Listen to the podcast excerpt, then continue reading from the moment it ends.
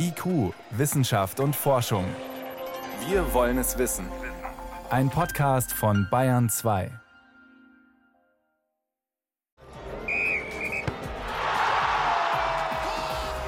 Naja, ganz so berauschend wird die Stimmung im Stadion nicht sein, ist ja nur dünn besetzt. Aber tatsächlich, ab heute gibt es wirklich eine Fußball-EM mit echten Spielern, echten Fans und hoffentlich echten Toren. Und auch mit Wissenschaftlern, die ganz nüchtern Favoriten berechnen. In echt. Das ist eines unserer Themen heute. Außerdem geht es um Herzmuskelentzündungen und Impfungen, um eine Spezialambulanz für junge Long-Covid-Patienten und um klimafreundliches Kerosin. Wissenschaft auf Bayern 2 entdecken. Heute mit Miriam Stumpfe. Boatengs Geheimtipp ist die Türkei. Manche schwören auf die deutsche Mannschaft. Die meisten aber sagen, Frankreich kriegt ihn, den Europameistertitel im Fußball. Heute Abend geht's los um 21 Uhr, das erste Spiel, Italien gegen die Türkei. Wie die EM tatsächlich am Ende ausgeht, das wissen wir in vier Wochen nach dem Finale in London. Auch Statistiker von Universitäten in Innsbruck, München und weiteren Städten konnten es nicht lassen und haben eine Prognose gewagt. Viele Fans werden sich bestätigt fühlen. Statistisch gesehen haben die Franzosen dieses Jahr die besten Chancen, den Titel zu holen. Ihre Gewinnwahrscheinlichkeit liegt einem internationalen Forschungsteam zufolge bei fast 15 Prozent. Doch im Rennen um die Fußball-Europameisterschaft verfolgen sie die Engländer mit 13,5 Prozent und die Spanier mit mehr als 12 Prozent Gewinnwahrscheinlichkeit. Die Deutschen sind nach dieser Prognose kein Top-Favorit, sagt Statistikprofessor Achim Zeileis von der Universität Innsbruck. Ich glaube, das ist jetzt auch nicht sehr überraschend, dass das jetzt nicht die stärkste deutsche Mannschaft ist, die man in den letzten Jahren gesehen hat und dass die Gruppe natürlich Hammer ist. Das ist natürlich mit Abstand die schwierigste Gruppe von allen. Aber ja, so schlecht sind die Chancen ja jetzt nicht mit 10 Prozent und genau auf Augenhöhe mit Gruppengegner Portugal. Also ist noch alles dabei. Denn auch er kann natürlich nicht vorhersagen, was wirklich passieren wird, betont Zeileis. Aber er kann mit Hilfe der Statistik eine Prognose erstellen. Und demnach wird das französische Team am wahrscheinlichsten Europameister. Wenn man das hört, knapp 15 Prozent Gewinnwahrscheinlichkeit für Frankreich heißt, mit 85 Prozent Wahrscheinlichkeit wird Frankreich nicht Europameister. Ja? Also das ist von Gewissheiten sind wir doch sehr weit entfernt. Aber das ist ja das Schöne, sonst wäre ja Fußballschauen auch extrem fad. Und so passiert immer wieder Unvorhersehbares. Bei der Weltmeisterschaft 2018 etwa sagten die Zahlen, dass Deutschland gegen Brasilien im Finale stehen würde. Tatsächlich gewann bekanntermaßen Frankreich im Finale gegen Kroatien. Doch Zeileis lag auch schon richtig. Mit der Prognose von Spaniens Welt- und Europameistertiteln von 2010 und 2012 zum Beispiel. Damit er dieses Mal recht behält, hat er sich noch mehr Fachwissen mit ins Boot geholt, sagt Zeileis. Wir haben alle unsere Vorerfahrung, aber in der Kombination haben wir es noch nicht gemacht. Wir haben also noch mehr Informationen, noch mehr Expertise diesmal zusammengebracht und hoffen, dass wir also noch besser werden. Und wie kommt das Forschungsteam jetzt zu seiner Prognose? Dafür analysierten sie Daten aus mehreren Quellen in statistischen Modellen. Eines zur Spielstärke der Teams auf Basis aller Länderspiele der letzten acht Jahre, eins beruhte auf den Wettquoten der Buchmacher und ein weiteres auf individuellen Ratings der einzelnen Spieler und ihrer Leistungen in Stammverein und Nationalmannschaft. Ein hochkomplexer Datensatz also. Und die werden dann noch mit weiteren Variablen wie dem Marktwert und ähnlichem verheiratet und in einem kombinierten Prognosemodell dann äh, verwendet, um diese Spielstärken zu prognostizieren. Und damit simulieren wir dann das Turnier 100.000 Mal ab. Also ich habe die EM schon ein paar Mal gesehen. Machine Learning heißt also die Zauberformel des Forschungsteams. Wie zuverlässig die Daten allerdings die Zukunft vorhersagen oder ob doch viel mehr Glück und Zufall über den Ausgang der Fußball-Europameisterschaft mitentscheiden, werden wir erst in gut einem Monat wissen, wenn feststeht, wer tatsächlich im Finale um den Titel kämpft. Auf jeden Fall ist klar, Frankreich ist zum Einstieg ins Turnier ein harter Gegner. Deutschland hat das Vergnügen am Dienstagabend in München. Kerstin Kielon war das über EM-Favoriten und was die Wissenschaft dazu sagt.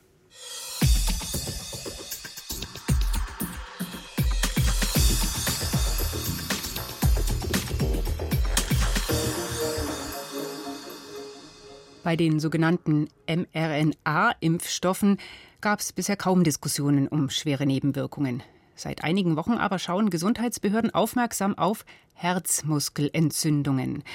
Zuerst haben Behörden in Israel beobachtet, dass kurze Zeit nach der Corona-Impfung einige eine Herzmuskelentzündung entwickelt haben. So viele, dass die Behörden dort einen Zusammenhang mit der Impfung für wahrscheinlich halten. Vor allem junge Männer unter 30 sind betroffen. Dann gab es ein paar Meldungen aus den USA und die Behörde, die in Deutschland zuständig ist, das Paul-Ehrlich-Institut, sagt jetzt, es beobachte die Situation aufmerksam. Bis Ende Mai gab es 92 Fälle, wo Menschen wenige Tage oder Wochen nach der Impfung eine Herzmuskelentzündung entwickelt haben. Der Kardiologe Dirk Westermann forscht an der Universität Hamburg zu Herzmuskelentzündungen. Ihn konnte ich vor der Sendung fragen, wie sehr beunruhigen Sie diese Fälle?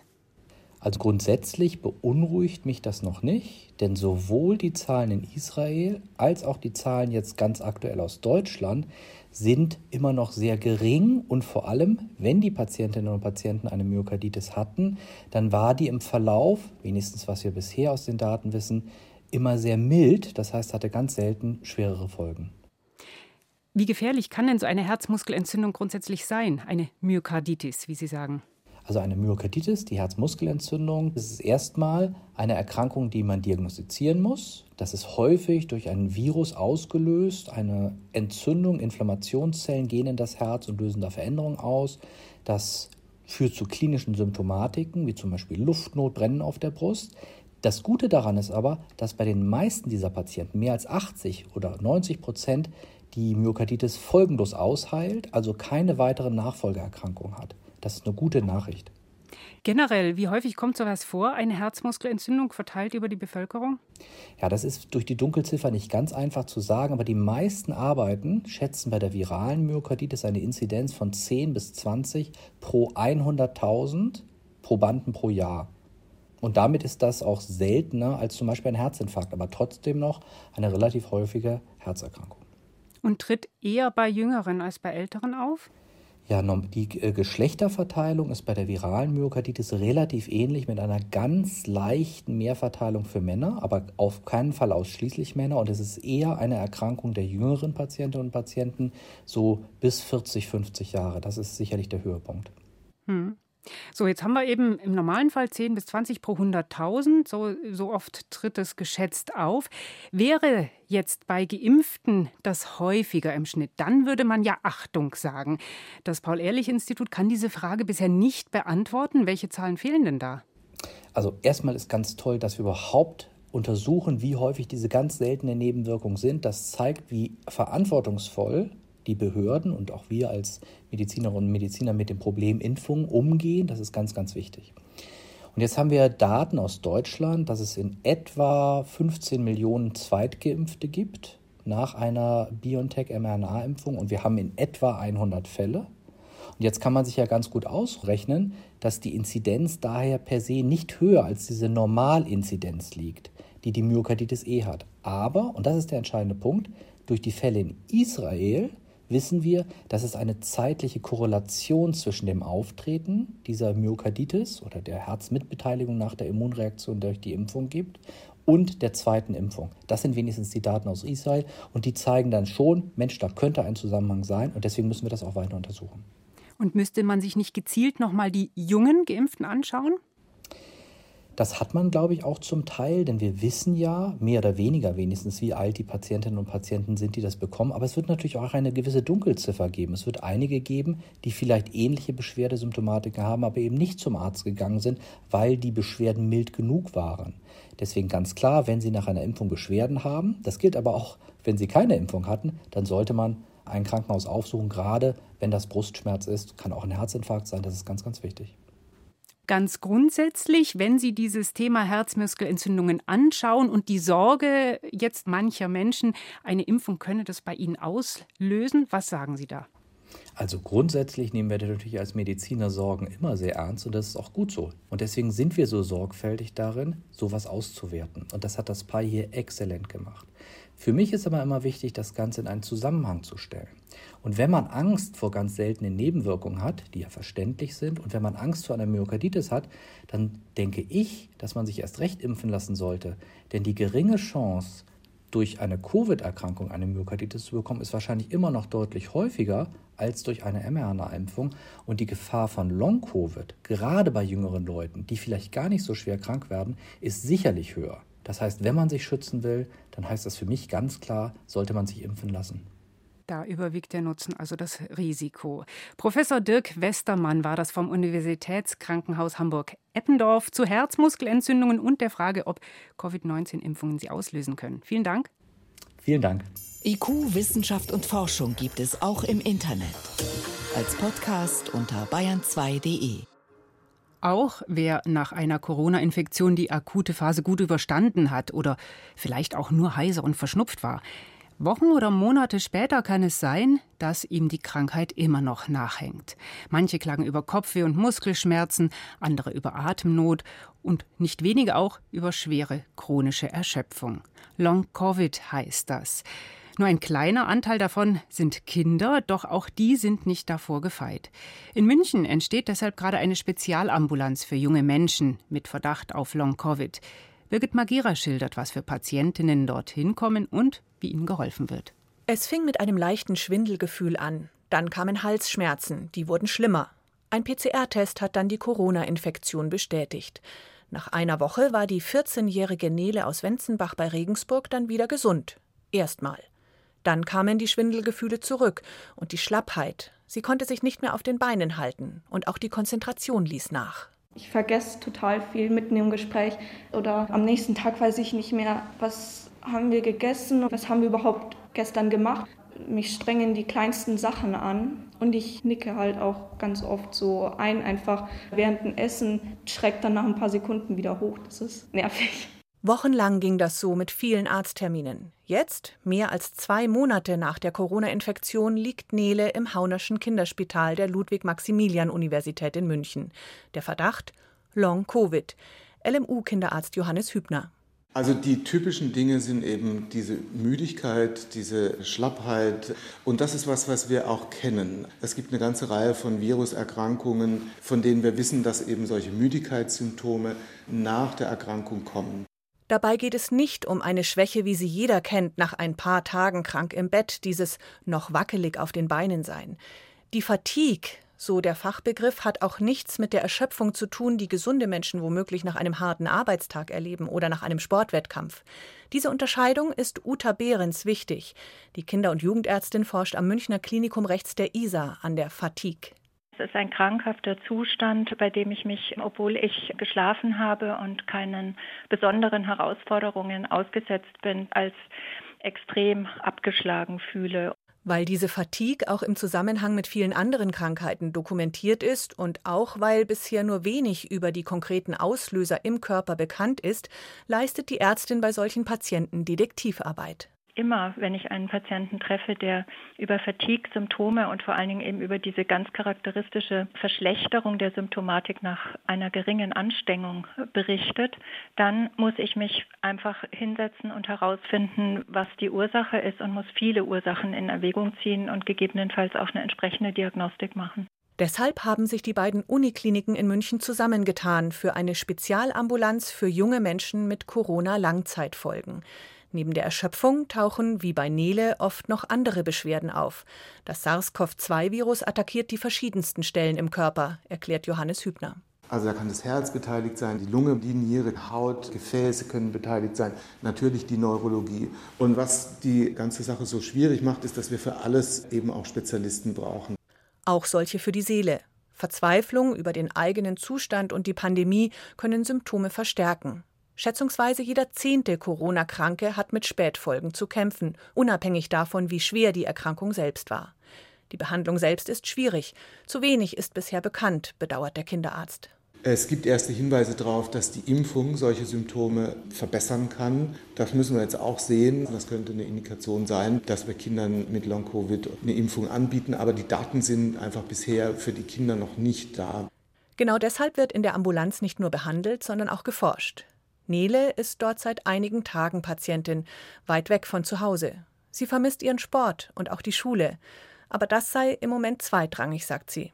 Es ist mir gerade total egal, wo ich bin. Hauptsache, es geht mir irgendwann wieder besser. Hilfe bei schwierigen Fällen.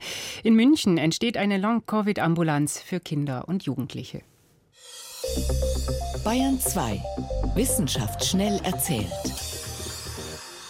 Das macht heute meine Kollegin Veronika Bräse. Und es geht unter anderem ums Gehirn von Teenagern. Dem tut es gut, wenn sie viel rechnen. Mhm, ausgerechnet. Ja, die mhm. Mathematik bringt die Gehirnentwicklung bei jungen Leuten voran. Das sagen Neurowissenschaftler aus Oxford. Das heißt, das Lösen von Rechenaufgaben fördert drei Dinge. Die generelle Denkleistung, dann das Gedächtnis und die Fähigkeit, Probleme zu lösen. Auch solche, die gar nichts mit Mathe zu tun haben. Ha, endlich mal ein Beleg. Mathe bringt wirklich was. Mhm. Und um das rauszufinden, wurden Jugendliche Jugendliche in zwei Gruppen aufgeteilt. Die eine Gruppe hatte sich im Alter von 16 Jahren entschieden, weiterhin Mathekurse in der Schule zu belegen und die andere Gruppe hatte Mathe abgewählt, was in Großbritannien grundsätzlich möglich ist. Eineinhalb Jahre später zeigte sich, dass bei den nicht rechnenden Jugendlichen die Konzentration eines Neurotransmitters im Gehirn abgenommen hatte. Der ist an wichtigen Denkvorgängen beteiligt und deshalb fiel es dann in der Gruppe, dieser Gruppe schwer, Lern- und Gedächtnisaufgaben zu lösen. Also Mathe ist wichtig. Also man kann die Matheabstinenz richtig messen. Macht es denn auch was aus, wenn andere Fächer wegfallen? Das wurde nicht erforscht. Unklar ist auch, ob sich das Gehirn sozusagen erholen kann, wenn junge Menschen dann irgendwann später wieder an Rechenaufgaben Freude finden. Die Forschenden konnten aber zeigen, dass es Einbußen gibt, wenn nur ein Bereich, nämlich die Mathematik, wegfällt. Ihre Sorge gilt den Corona-bedingten Unterrichtsausfällen. Auch die werden wohl nicht spurlos an den Schülerinnen und Schülern vorbeigehen. Hm. Ja, jetzt geht's ganz woanders hin auf die Baustelle. Da soll es schon bald intelligente Laufroboter geben. Die Roboter, die schauen ein bisschen aus wie so herumstreunende Hunde, die sind aber vollgestopft mit Technik. Und ihre Aufgabe ist, die Baustelle zu überwachen. Die sollen rumfahren und zum Beispiel Risse im Beton erkennen und melden. Und wie sollen die das machen? Also das geht mit Laserscannern und mit Sensoren an diesen Robotern und mit denen sollen sie selbstständig Daten erheben.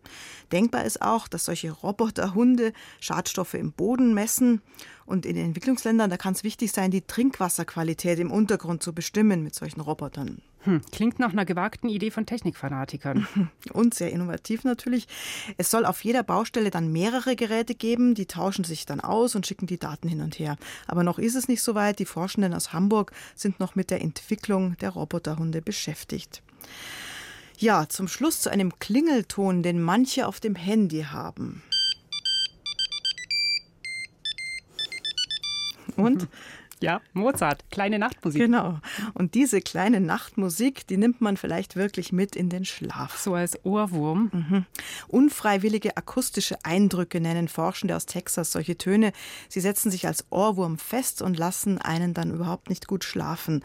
Das haben Probanden nicht nur erzählt, sondern das hat sich auch im Schlaflabor belegen lassen, dass die Schlafqualität sinkt, wenn ein Lied durch den Kopf spukt. Egal, ob es Mozart ist oder was anderes? Also interessant auch, dass das Instrumentalstücke, dass die den Schlaf stärker stören, wenn jemand singt.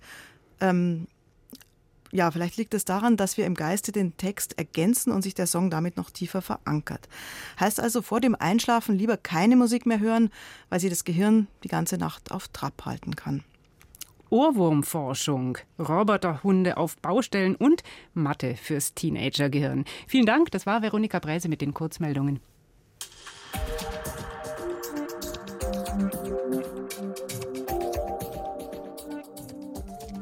So langsam wird es wieder voll am Himmel. Annähernd 100.000 Starts, Landungen und Überflüge gab es im Mai in Deutschland, meldet die deutsche Flugsicherung heute. Die Luftfahrtindustrie freut sich. Für sie heißt das Erholung. Doch es ist gleichzeitig wieder mehr CO2 in der Atmosphäre. Damit Deutschland aber tatsächlich bis 2045 klimaneutral werden kann, muss auch die Luftfahrtbranche mitmachen und den Ausstoß von Treibhausgasen herunterfahren. Da klingt es erstmal hoffnungsvoll, was seit Anfang Juni am Flughafen München passiert. In seine Treibstofflager kommt endlich auch sogenanntes grünes Kerosin. Das gibt es bisher nur an wenigen Flughäfen in Europa. Doch wie viel klimafreundlicher wird das Fliegen dadurch? Bayern 2 Reporter David Globig. Wenn ein Airbus oder eine Boeing vom Flughafen München zum Langstreckenflug abhebt, dann hat so eine Maschine zigtausend Liter Kerosin an Bord. Der Treibstoff wird normalerweise in Raffinerien aus Rohöl gewonnen. Doch seit ein paar Tagen kann der Flughafen auch eine Mischung in die Tanks füllen, die zu rund einem Drittel aus nachhaltigem Flugzeugtreibstoff besteht. Solche sogenannten Sustainable Aviation Fuels, kurz SAF oder SAF, werden heute überwiegend aus Biomasse hergestellt, zum Beispiel aus Abfallölen. In München musste man sich auf den neuen Treibstoffmix allerdings vorbereiten, erklärt Flughafenchef Jost Lammers. Unsere Infrastruktur, die wir bereitstellen, das Unterflurbetankungssystem, das Tanklager, ist technisch zertifiziert, ist in der Lage, das abzubilden. Und dadurch, glaube ich, schaffen wir auch jetzt Anreize für Airlines, ihr nachhaltiges Kerosin in der Zukunft hierher zu bringen. Und ich setze darauf, dass ganz viele sich dort auch motiviert zeigen und diese Angebote dann auch nutzen werden und ausweiten.